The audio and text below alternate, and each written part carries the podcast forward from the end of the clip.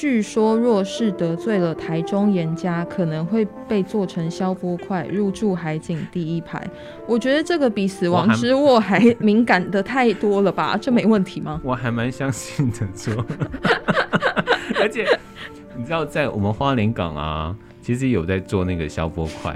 我每次经过，会因为这个消波块的霸掌的事件，然后都会想说，这里面会不会也有呢？但是你近看小五块，你真的可以承认，哎，就是说，因为它真的大到可以放真、啊、放人在里面呢、啊。它真的大到是完完全全可以把人给放进去的耶，就可以更说明了，他们真的是用非常中立跟文件的文字在说明这两个都市传说，这就只是都市传说哦。欢迎光临。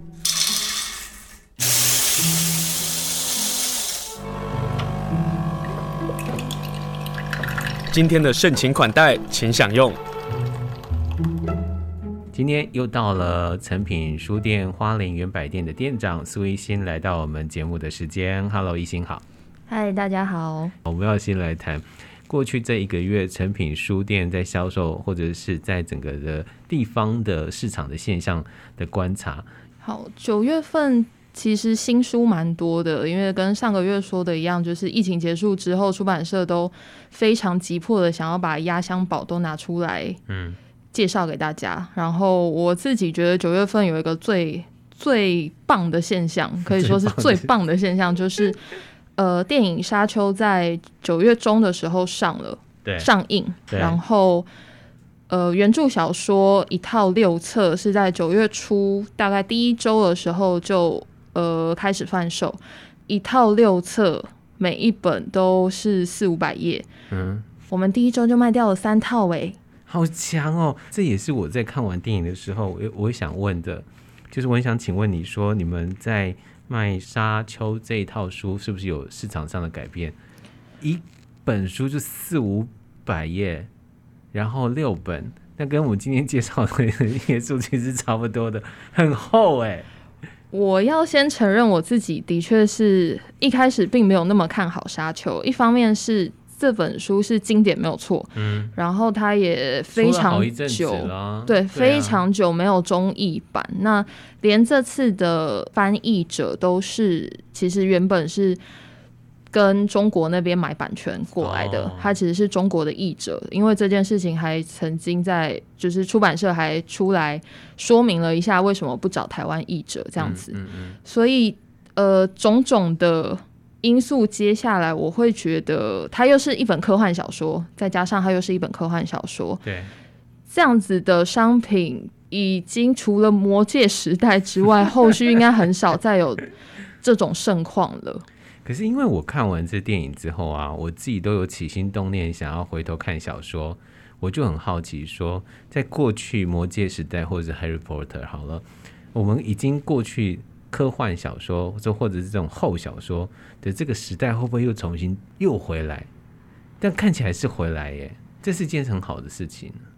我觉得还有另外一个说法是，我们很久没有看到这么好阅读的科幻小说了。嗯，毕竟在就是要说亚洲圈嘛，或者说台湾市场好了，我们讲台湾市场，科幻跟奇幻对我们来说其实不是。一个比较常见的文体，对，那奇幻可能会受到日本文化的影响，他们有比较多异世界相关的，嗯、比方说轻小说这样子的类型，所以可能相对来说内容上也是我们比较能接受的。但科幻它还牵扯到一些比较多会偏向乌托邦的思想，嗯、然后比较多会扯到外太空或者是一些呃跟政治。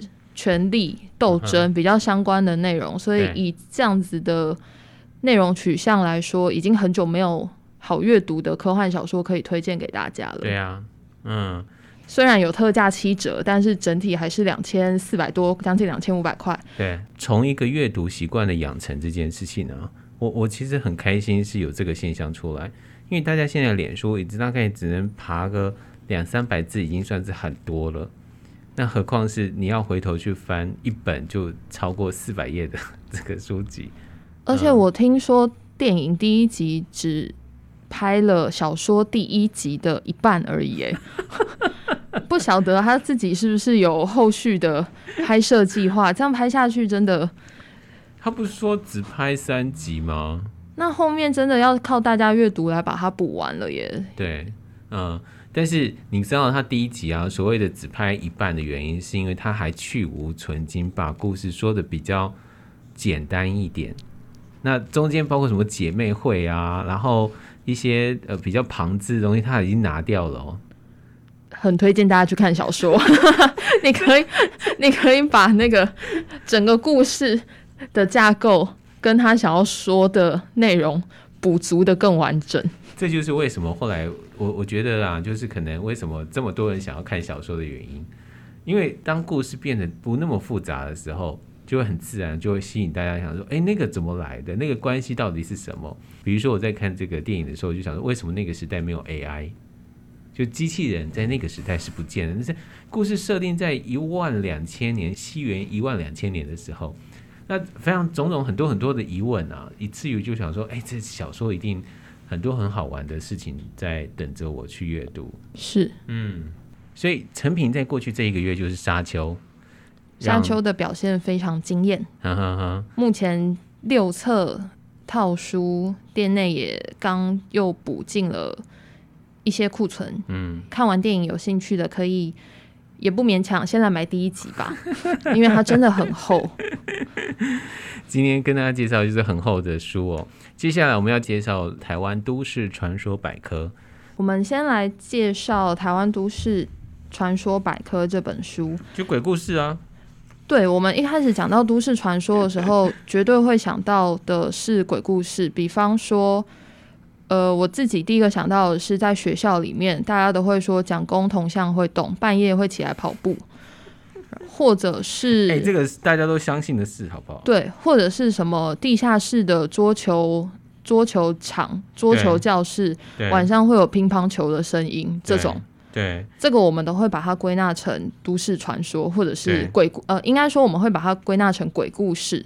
但是，呃，这本书的作者是三个非常有趣的年轻人，呃，杨海燕、谢怡安跟阮宗宪，嗯，他们三个创立了一个类似社团。工作室，是不是？对，嗯，这个工作室就是，呃，他们其实是大学社团的同学，嗯，然后他们一直对于妖怪传说这些故事内容非常有兴趣，所以一直在做研究。然后出社会之后，就成立了这个工作室，在撰写类似相关的文章，然后跟持续的做研究，就是一种兴趣。对。那他们观察到现在社会上有很多这样子的内容，不管是鬼故事，或者是我们自己。嗯我们觉得是习俗，我们觉得是迷信的事情，它其实都可以被称为都市传说。嗯。所以他们想要来好好的介绍跟探讨一下，为什么会有这些传说的呃发源，跟为什么我们会相信这些传说。嗯。可是第一个先碰到的问题是，所谓的都市传说是什么？它跟乡野传奇又有什么不同？他的在那个书介上啊，前言上其实有说明了，因为我们通常在谈这些鬼怪故事的时候，总是跟乡野传奇有一些关系嘛。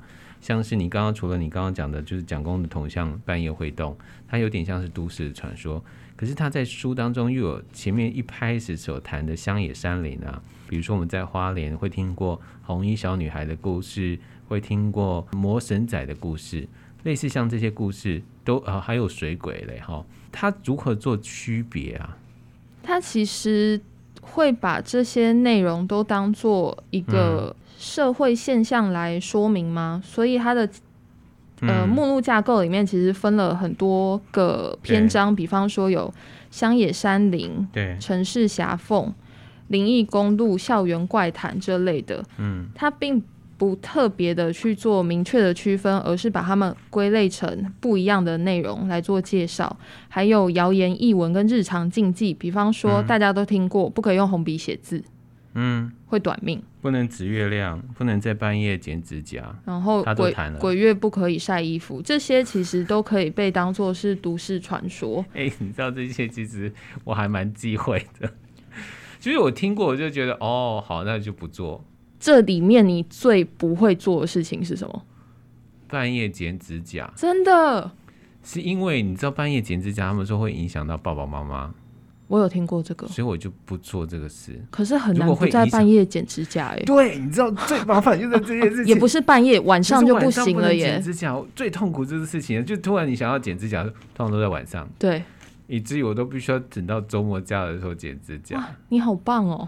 因为你就影响我们个人也就算了，但也就是重点是在这里，就是这种乡野啊、都市传说。很容易就深植人心。对，像刚刚提到的，为什么你会不想要在晚上剪指甲？是因为它可能会影响到爸爸妈妈。对，呃，作者们也有针对这个想法去做延伸的讨论。因为都市传说或者是这些鬼故事跟这些禁忌，为什么会这么深植人心呢？嗯、因为它完全命中你。最担忧的事情，你最恐惧的事情，比方说你不想要让爸爸妈妈呃生病不舒服，不想要造成他们的呃一些状况，所以你会想选择相信这个迷信。那如果呃不能说你不孝顺，不不想要想要危害爸爸妈妈，你就会疯狂在晚上剪指甲。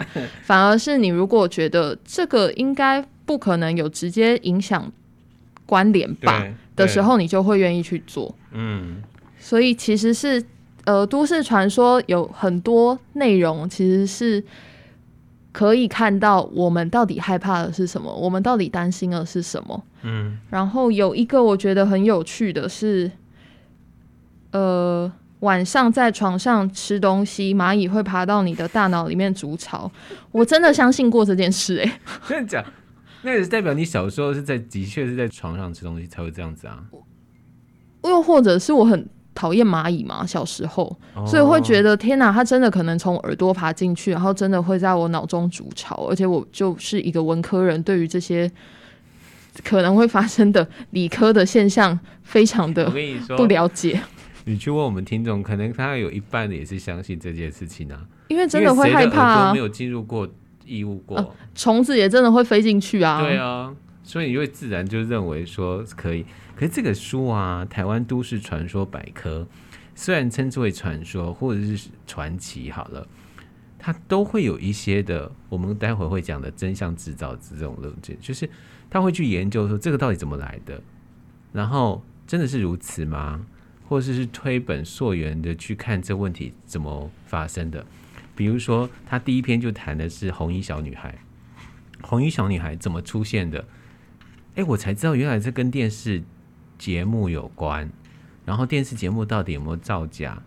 这个可能我们没有，嗯、亲临在那个时代，或者是可能陪着爸爸妈妈观看那种恐怖节目的时候，现在回头看说，哦，原来是这样产生的，还 蛮有意思的。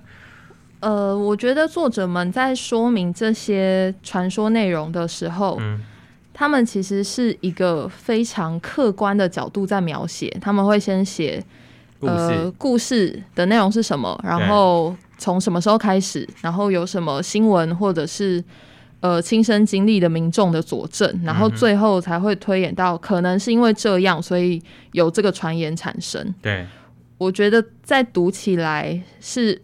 一个非常中立的说法，你还是可以选择相信。没有人说你不应该相信，因为它毕竟就是都市传说。都市传说有些时候，呃，就算你相信了，也不会造成多大的危害。嗯，对。在读完这本书之后，反而是觉得得到了很多知识。哦，原来这些传说都是。我们的历史的一部分，其实蛮像一种历史故事。对，里面有很多的会成为历史的故事哦。但是我们既然叫做都市传说啊，我们就从那个都市城市里头来谈一谈。因为我生活在台北也习惯了，你也是台北人哦。城市夹缝当中有前面那两个西宁国宅跟台北君悦酒店，你知道台北君悦酒店闹鬼这个事情是所有人都知道的事啊。但是所谓的闹鬼呢，大家就是说他那边有个铜铃是要正的，然后他有两铁的那个符，我们都这样相信着。然后这本书就告诉你说，的确有这个样子。然后饭店的反应到底是什么？然后过去我们认为那是乱葬岗，或者那是刑事现场，日治时期的时刑事现场，他也可以给你一些答案出来，很有意思哎。因为那些地方就真的是啊，对，可是他就是说，哎、欸，那里其实还又有距离啊，怎么说？对啊，因为去翻了古地图，那地方就真的是啊，那不是传说，是因为这样子才被延伸出来的。台北人来打枪了，这样。对。可是像是西宁国宅啊，那个就真的是恐怖大楼啊，对。还有景星大楼，对。景星大楼光是经过就会觉得这栋楼不对劲。对啊，我比如说我们自己在台北火车站，然后经过西宁路，然后经过西宁国宅的时候，就会觉得哦，这里好多人自杀哦。可是他就会从第一宗的命案谈起，然后再谈后面为什么那么多人自杀。其中他就谈到，其实就是那种大型的，就是国宅。大家在花莲可能无法想象国宅到底有多大。呃，在台北的国宅非常大的一个聚落哦。因为国宅的管理上的问题，才会产生这么多的问题。因为第一宗的事件是发生在小朋友跌落电梯死亡的事件，然后有许多的案件都是从电梯上传出来的，因此对这个国宅就有很多很多的状况。我我觉得它很有意思诶，我们小时候或者在年轻的时候听过的鬼故事，全部都被他整理进来了。对，我也可以回馈一下在书店里面的那个。都市传说可以说都市传说，啊啊、比如说我们会，呃，有一个，大家常常说的是，只要遇到连假，可能是中秋连假或者是跨年连假这种放的日子比周末还长的，系统一定会挂。为什么？屡试不爽，每一年不管是哪个连假，一定是某一个系统会挂。比方说结账系统可能会不稳，或者是会员系统会不稳，或是商品查询系统会不稳。因为人多啊。对，就其实就只是因为人多，大家使用率高，但是它已经变成一个，我讲习俗好像有点难过，就是已经变成一个很常发生的事情了，导致我们现在就会直接联想到廉价等于系统会挂这件事情。但你们有用乖乖吗？我们有用乖乖，但它可能必须被放在呃总总部那边的那个伺服器上，oh. 可能需要买非常非常多才有办法镇压住这件事情。对，因为乖乖后来也传到国外去，大家也觉得很神奇。然后呢，乖乖大神怎么来的呢？这个书也有谈到。你既然讲到书店，我要讲一下，就是我们飞碟啊，在台北其实也有鬼故事，就一直会有一个人，然后我们都有人说曾经看过他。他是穿着日军的服装，因为我们那一区其实是有点像是那种过去的刑场或是的问题，然后到了比较人少的半夜啊，就会有有声音，行军声吗？没有，就是人的声音。哦哦，这是这是，但是我们在想的一个事情是，因为我们录音室很冷，所以会不会有这样的影响？这样，可是关于都市传说啊，还有另外很有意思的就是隧道。你以前在台北应该有听过辛亥隧道，辛亥隧道是第一名吧？绝对不可能没听过的。对啊，又刚好它的某一头是那个殡仪馆，所以就是这种故事是更容易对被传出来。对，所以这个书就说了这么多关于呃过去我们所听过的鬼故事，然后他们怎么去爬书，告诉你说这个故事为什么会传出来。我觉得还有一些蛮有趣的是，嗯、它可能是从呃日本传过来的，又或者是呃整个东亚都会有这种奇怪的谣传，比方说偷看洗澡会长针眼，哆啦 A 梦里面不就有吗？等一下，所以 会长针也是从日本传来的，就是可能不完全是从日本，但是日本人跟我们想的一样，哎，就像是剪指甲，那也是从日本传来的，道理是一样的。对啊，所以大家很有趣，哎，文化其实都是传来传去的。嗯。但你知道松原别馆是在日治时期的故事，它是真的，它是日治时期日军的驻点，这个我知道。对，可是你知道松原别馆闹鬼这个事情？你在花莲工作之后都没听过这个？我不知道，而且我那天呃书一到之后，因为我非常有兴趣，所以我马上拆开翻阅，然后看看有没有跟花莲有关。对，然后我就跟同事分享说：“哎、欸，有松原别馆哎，同事们都不知道哎、欸，他们怎么当花莲人呢、啊？” 我曾经访问过馆长，馆长说真的有哦，然后就是在，而且是某个木屋。就是比较里面那个木屋。然后那个木屋的确这就是这书里面所谈到的，就当时因为呃不管是神风特工队或者是日本军人，他们要出征之前就会留在那里，出征之后不知道什么原因，他们就会在那里流连这样。因为那可能是最后一个待的地方。对，对。哦、然后这书里头也有提到了，就是身体敏感的人可能进去的时候会有一些晕眩啊，或者有一些的反应啊什么。那我就在想说，这是因为磁场的关系吗？还是什么样的原因？但这个书就会很直截了当的跟你说松原别馆的故事。我听到的跟他书里头提到的是大概相似，所以我应该让那个松原别馆的馆长跟他说，欸、来读一下这一篇。对。里面还有哪一些你只是觉得印象深刻的呢？我其实有完全没听过的，比如说，比如说，呃，台北车站鸟头人那一篇。哎、欸，讲到这个事，你知道后来我看到鸟头人不是被撤掉吗？对。看到这个书，我突然就觉得很鸡皮疙瘩了。我才知道说，原来那个争议是这样子，因为他不是被拆掉的时候，很多人说为什么要拆？对。然后，呃，车站单位的说法。就觉得我一直觉得在网络上的讨论很怪，我才知道原来它跟鬼故事有关呢。对，嗯，但我其实真的没有听过这个故事。对我来说，它就是一个有一点特殊的传奇都市跟传说，有一点特殊的一个艺术装置这样子。它本来就是一个艺术装置，就在这个故事火车站到金站的中间那个过程。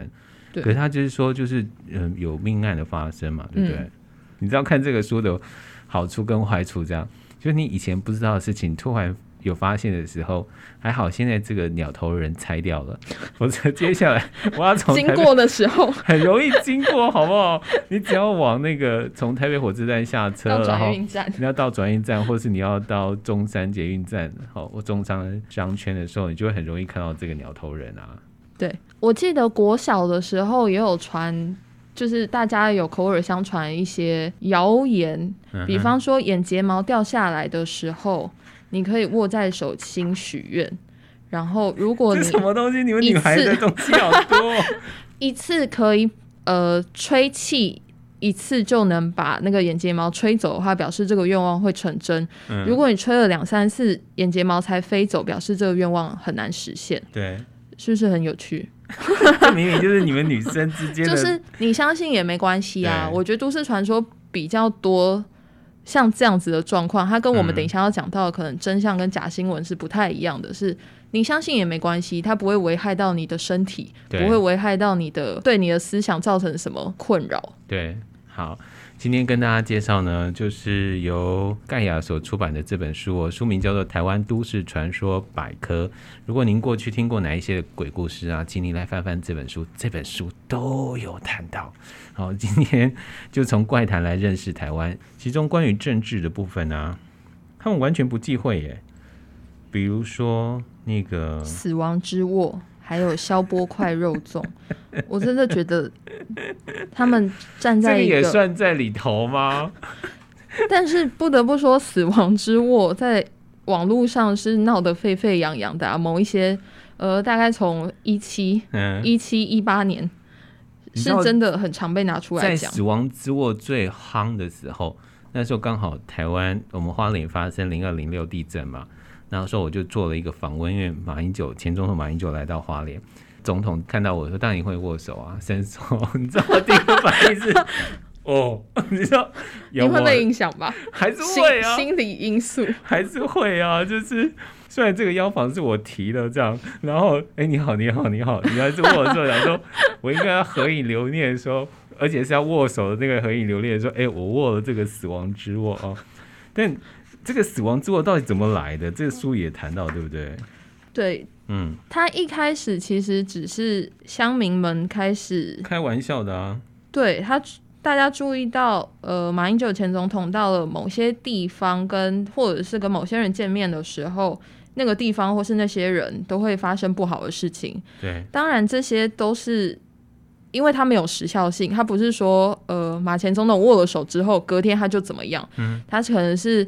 十几年前，他们曾经合照过，有握手，然后后面他发生的这些事情，所以他当然不是有直接关联性，但就被当做一个梗拿出来炒热。对，而毕竟马前总统的执政跟他的政治生涯也是非常长，所以在这期间不知道握过多少人的手啊。嗯，这些都是可以再被拿出来做讨论的。而且所谓的死亡之握，并不是说你握了之后就人就破坏会怎么样，而是你的运势啊或者什么就会受到影响，这样。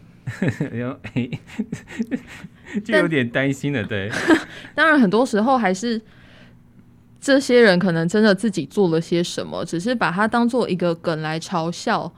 但他们也是很认真的，他们这样一推啊，我们说二零一七、二零一八，他一推，整个推到呃二零零七年左右，马前总统跟这些人物的这个关系，这挺有意思的。然后另外一个是讲到。嗯据说，若是得罪了台中严家，可能会被做成消波块，入住海景第一排。我觉得这个比死亡之握还敏感的太多了吧？这没问题吗？我，还蛮相信的，说。而且你知道，在我们花莲港啊，其实有在做那个消波块。我每次经过骑单车或者开车经过消波块的时候，有时候他会想说，会因为这个消波块的霸掌的事件。然后都会想说，这里面会不会也有呢？但是你近看消波块，你真的可以承认哎，就是说，因为它真的大到可以放真、啊、放人在里面呢、啊。它真的大到是完完全全可以把人给放进去的耶，就可以更说明了他们真的是用非常中立跟文件的文字在说明这两个都市传说。这就只是都市传说哦。但是不管这个都市传说到底怎么说啊。消波块肉粽啊，他还是说明得很清楚，而且他告诉你哦，每当提到消波块肉粽的时候啊，他说其实还有一个更有效的，沥青比水泥更实际，你知道吗？这是在阅读这本书的乐趣。假如说，如果你真的想要解决一个人，消波块并不代表能够解决，因为他说人死之后啊，身体会膨胀。搞不好会把这消波块给皲裂，然后蹦开了，你的事件还是被变康了。可是有一个可以让尸骨无存的方法，这样 我真的不知道台北地方译文工作室到底在想什么。这段真的很有趣。对啊，在不同的都市传说里，他会提出可以辟谣的内容，但是辟谣之后，哎，是否又导向了这个都市传说可能是真的？是大家在读每一篇的时候可以特别留意的乐趣。好，我我这样读给大家听哦。他说，每当提到消波块肉粽，就会有人引导辟谣，说表示说沥青比水泥更实际。这样的做法呢，虽然是帮严家辟谣，然而呢，辟谣者往往呢又会语带保留的告诉大家，请大家来搜寻一下台湾沥青工会的理事长是谁。就这一查。就发现又把这个指标指向了颜清标，这段我超喜欢的。他们真的很敢，他们真的不怕被装进消波块吗？非常有趣。对，好，这个是其中的故事，还有哪一些你想要跟大家分享的？刚刚讲到死亡之握这件事情，其实是一个呃，就长期来看、嗯、去穿凿附会的一种。有趣的传说，对，然后这其实跟我们常常在讲，呃，不要送护理人员凤梨之类的东西，哦，对，其实是类似的概念。比方说，在这一篇里面，嗯、医护人员凤梨禁忌会提到说，因为它的谐音在台语的谐音就是旺嘛，对，就是 “on 来嘛，哦、所以你是、嗯、所以医护人员如果特别的旺，那就表示、嗯。会有更多的伤害跟伤亡，所以基本上我们都不希望送凤梨类制品给医护人员。对，那他其实书里面有提到说，这种说法是源自于心理学中有一种呃学说叫做确认偏误。一旦人们听过这则谣言，就会对凤梨产生先入为主的偏见。嗯、只要一忙，你就会回想说：我今天是不是有喝凤梨果汁？我今天是不是吃了凤梨？所以以选择性的回忆去支持既有的想法，这其实跟死亡之握蛮像的啊。其实很像，我们生活周遭其实有很多类似像的，包括我们看什么机智医师里头也有说，今天绝对不能吃呃你的同事请你吃的冰，否则你今天的案子就会病人就突然变多这样。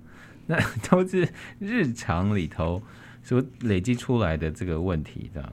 里头还有一个叫做怪奇仪式，我就不说什么碟仙啊、阴灵啊、养小鬼啊、冥婚红包啊、送霸掌这个，光是烧乌龟祈求晴天啊，就觉得很还蛮有意思的耶。还有半夜对镜削苹果，为什么谁要做这个？为什么我觉得这个很像日本怪谈里面会出现的内容啊？但它应该是日本怪谈里头产生出来的啊。所以我们但都听过哦。对，真的都听过哦。呃，我觉得日本在怪谈的发展上和台湾相比，多元性更多了一点，所以我们可能我们对我们可能真的大家。以前听过听过，然后到最后转化成台湾自己比较印象深刻的怪谈了。哦，所以这个书里头就提到了哦，他说不管是禁止、苹果皮、蜡烛这些仪式，都可以看到未来这个事情，还蛮有意思的。但我们刚刚讲到那个对日本人对我们的影响啊，我刚刚不是说烧乌龟祈求晴天吗？其实晴天娃娃其实也是啊，都从日本来的啊。对，晴天娃娃其实也可以说是一个都市传说啊。对。为什么做了一个娃娃挂在窗户边，然后明天就可以是晴天呢？而且我说实话啊，我在日本看过晴天娃娃，他们自己做的晴天娃娃，其实怪恐怖的耶。你不觉得你把一画的很不好？他你不觉得他把一个人给挂在吊挂在而且还白色的？对啊，我这我真的在日本看到都觉得，嗯，怎么毛毛的这样？我觉得日本如果也出一本这样子的书，可能会跟我们有至少百分之三十是重叠的吧？对，也是蛮想看的。对，我们再抓一个好不好？如果你想要谈的，然后我们还没有谈到的东西。好，我觉得大家读起来会最有感的，应该会是校园怪谈这边。嗯不管你是不是念那个学校，也大部分对啊，你都会听过吧？而且每一个学校，不管听起来合不合理，嗯，都会有一些鬼故事。台大醉月湖的鬼故事，那是最有名的吧？不管你有没有念台大，都会听过，都会听过啊！我不是台大人，我都听过。还有清大儿童乐园，这个我在高中的时候就不知道听过几次，完全不想念清大。那个很可怕哎、欸！校园里头，哎、欸，我没有听过清大儿童乐园，他说什么故事？他的故事是因为清大跟交大那一块本来也就是你知道日日据时期古坟场，我们整个台湾都古坟场。然后呢，呃，在清大的后山跟交大的交界处，对，有一块空地，那块空地上有废弃的呃公园设施，所以有荡秋千、有溜滑梯什么的。然后呢，清大跟交大的学生非常爱去那边做夜教，就是大一新生，就是下下下下大一新生的那些活动。但是到了晚上，那边就会自己有孩子们的哈哈哈哈哈的声音，然后跟荡秋千会自己摇，所以被称为那边是清大儿童乐园。对，大概是这样。但是那边就是古坟场，所以就是可能会有一些小灵魂、小、嗯、小幽灵在那边出没这样子。嗯而且这书还爬书到过去，《联合报》也曾经访问过清大的学生，然后提到说，有人经过的时候，感觉有小孩的手拉住了脚踝，这好可怕哦！你刚刚讲到，就是半夜听到小孩的哭声啊，然后有天通灵者就挖地，就挖出了不少的孩子的尸骨啊，这些等等的。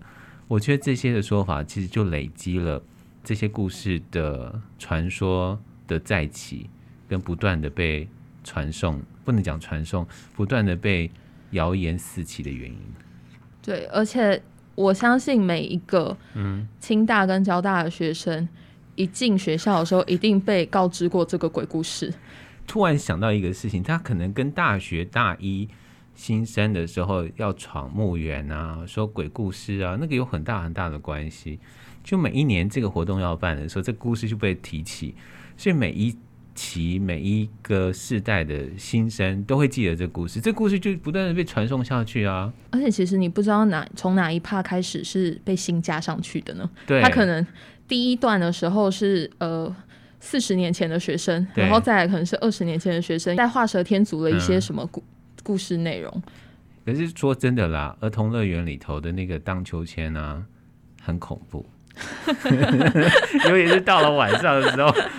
它只是这样摇一下，就算是风吹，你还是会害怕。他明明就是风吹啊！这今天跟大家介绍的就是这本书哦。我们想要找到一些故事，然后你觉得想要谈谈比较都市传说，这些传说可能有一些的事件的基础。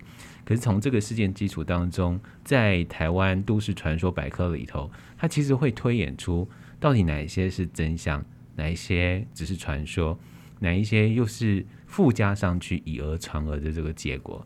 今天呢，就非常谢谢诚品书店的花莲原百店的店长苏一心跟大家来分享这本书《台湾都市传说百科》。谢谢一心，谢谢。